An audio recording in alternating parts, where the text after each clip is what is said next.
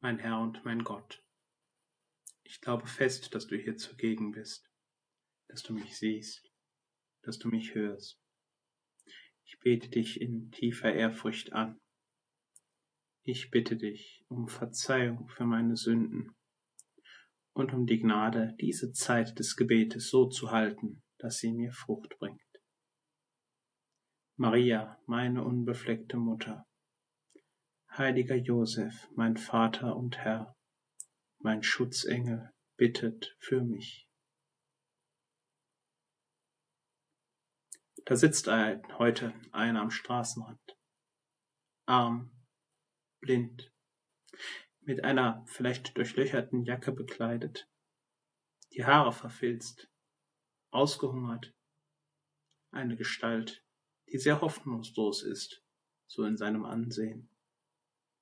Armer Kerl, mit dem möchte ich nicht tauschen. Was für ein Leben führt der? Diese und andere Gedanken mögen viele Menschen durch den Kopf gegangen sein, die Tag aus, Tag ein nach Jericho gingen oder die Stadt gerade verlassen hatten. Bekannt war er scheinbar auch, der Bartimäus, der Sohn des Timäus. Vielleicht hat er mit dem einen oder anderen, der ihm aus Mitleid mal was zu essen oder was zum Anziehen gegeben hat, ein paar Worte gesprochen. Netter, verrückter Kerl, total lieb. Und der gehört auch irgendwie vielleicht zum Stadttorbild dazu. Der saß da immer, hatte seinen Platz. Doch jetzt, gerade heute, fängt er an zu stören. Ja, in ihm fährt förmlich das Leben ein. Hoffnungslos? Nein, so wie der brüllt, ist er voller Hoffnung. Und so erfüllt, dass ihn auch kein anderer mehr zum Schweigen bringen kann. Er brüllt, weil er von einigen gehört hat, dass du, Herr, da bist. Jesus, Sohn Davids, erbarme dich meiner. Das immer lauter. Man kann dich gar nicht mehr hören, Herr. Und dann passiert das Unfassbare. Du rufst zu dir, und der Kerl schmeißt vor Freude und Hoffnung und vor Leben den Mantel weg. Unfassbar. Ein Wunder. Gerade noch ein Haufen Elend und jetzt das pure Leben. Nur weil du ihn rufst. Was für ein Vertrauen und eine Hoffnung muss diesen Bartimius erfüllt haben. Wie viel Kraft muss er gehabt haben auf einmal. Er konnte dich nicht sehen. Er hatte, soweit wir wissen, vorher keine Dokumentation über dich gehört, mit irgendwelchen Zeugen oder Freunden von dir gesprochen. Das Ganze genau durchdacht. Und allein aufgrund dessen, was er gehört hat, vermutlich die Gespräche von Leuten, die vorbeikamen, nicht nur jetzt, sondern schon die Tage, Wochen, Monate davor, die vielleicht Herr dich besucht haben, dir begegnet sind bei der wundersamen Brotvermehrung oder bei irgendwelchen anderen Begegnungen, bei deiner Predigt auf dem Berg, auf dem Feld. Ja, und auf einmal fasst er Mut und fängt an zu rufen. Ja, dazu gehört Mut und eine Riesenmenge an Vertrauen.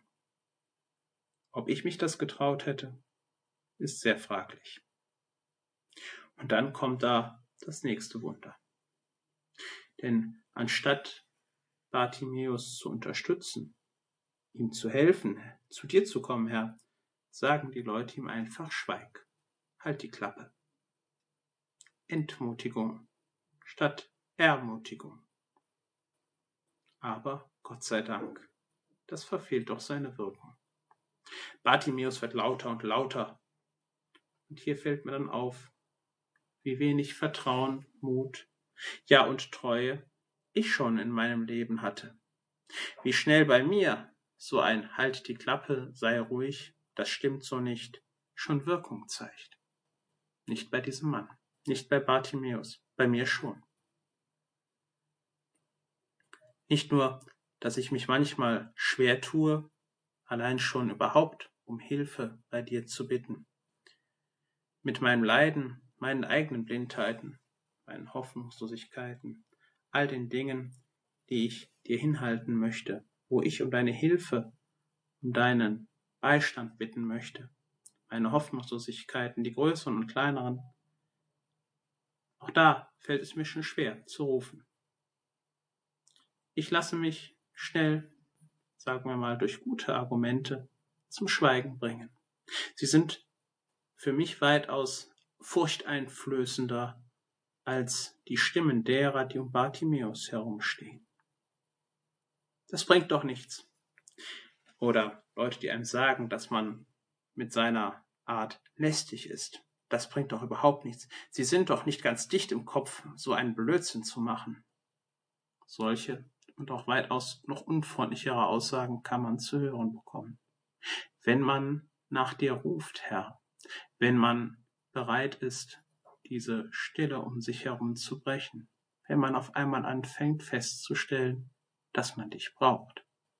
Ja, darauf vertraut, auch wenn wir dich vielleicht nicht sehen, auch wenn wir vielleicht im Augenblick dich nicht hören, trotzdem nach dir zu schreien, genau wie Bartimäus. Jesus, Sohn Davids, erbarme dich meine. Aber genau wie dem Bartimäus wird es uns passieren, passiert es mir immer wieder, dass es dann Situationen, Menschen, Personen gibt, die einem Verstehen zu, Verstehen zu geben versuchen, dass man besser schweigen sollte, dass man gar nichts tun sollte, dass man überhaupt nicht erhört wird. Es müssen vielleicht gar keine Menschen sein, das müssen auch nicht mal gute Argumente sein. Es kann manchmal diese leise Stimme im Kopf sein, die, wenn man dann seine Bitten, seine Sorgen, seine Nöte anfängt zu formulieren und vor dich hinzubringen, diese kleine leise Stimme sein, die sagt im Hinterkopf, das wird doch nicht funktionieren. Das Gebet hört doch keiner. Das ist doch nur Geplappere. Da wird dir doch keiner helfen. Das hat doch noch nie funktioniert. Bei keinem anderen. Nicht die Menschen, sondern eine andere Stimme. Der Versucher. Die Hoffnungslosigkeit in Person. Die versucht einen davon abzuhalten. Aber gerade dieser Hoffnungslosigkeit können wir, kann ich mir diesen Bartimäus heute vor Augen führen. Dieser Mann, der keinen Grund hatte, Hoffnung zu haben, der keinen Grund hatte, irgendwas, sagen wir mal, scheinbar materiell zu haben. Er hat ja sogar noch seine Jacke weggeworfen, auf das er sich verlassen konnte, sondern der allein sich auf dich verlassen hat, dessen Vertrauen und Zutrauen so groß war dass er sich nicht hat zum Schweigen bringen lassen. Herr Jesus, Sohn Gottes, erbarme dich meiner, rette mich, hilf mir, steh mir bei. Das immer lauter. Und dann dein Ruf. Du hörst auf ihn, du erhörst ihn, du rufst ihn zu dir. Das große Wunder geschieht. Du öffnest demjenigen, der dich sucht und ruft, die Augen. Und der Evangelist Markus hält das wunderbar fest, wenn er schreibt, dass Bartimäus, nachdem er dann geheilt ist, nachdem er sehen kann, dir auf deinem Weg nachfolgt. Das Vertrauen des Bartimäus, Treue im Rufen, das unablässige nach dir suchen und fragen, der Ruf von dir und dann die Nachfolge. All das sind Elemente, Punkte, Möglichkeiten, die wir, die ich in meinem Alltag immer wieder erleben darf. Ein Mensch, der nach deiner Hilfe ruft. Ein Mensch, der dann dir folgt, dir auf deinem Wege folgt, der wird schnell von diesen, von dieser Welt für verrückt erklärt, gerne zum Schweigen gebracht. Denn jeder einzelne von uns hat einen Ruf, hat eine Aufgabe von dir bekommen, hat den Ruf bekommen, dir zu folgen, dir nachzufolgen, bei dir zu sein, wo auch immer man in der Welt gerade ist. Man muss sich nur von dir die Augen öffnen lassen. Man muss nur erkennen, was du von uns willst. Dafür muss man rufen. Dafür müssen wir treu sein. Dafür muss ich dir treu sein. Herr, hilf mir, hilf mir, dass ich mich nicht so schnell entmutigen lasse, dass ich mit meinen blinden Flecken, mit all dem zu dir komme, dass ich wie Bartimäus, ganz im Gegenteil, je größer die Herausforderungen und die Entmutigung sind, nur umso lauter rufe. Jesus, Sohn Gottes, erbarme dich meiner. Vielleicht ist das ein schönes Stoßgebet für den heutigen Tag. Ein Gebet, das wir mitnehmen können. In die Arbeit, ins Studium, in die Freizeit, in die Familie.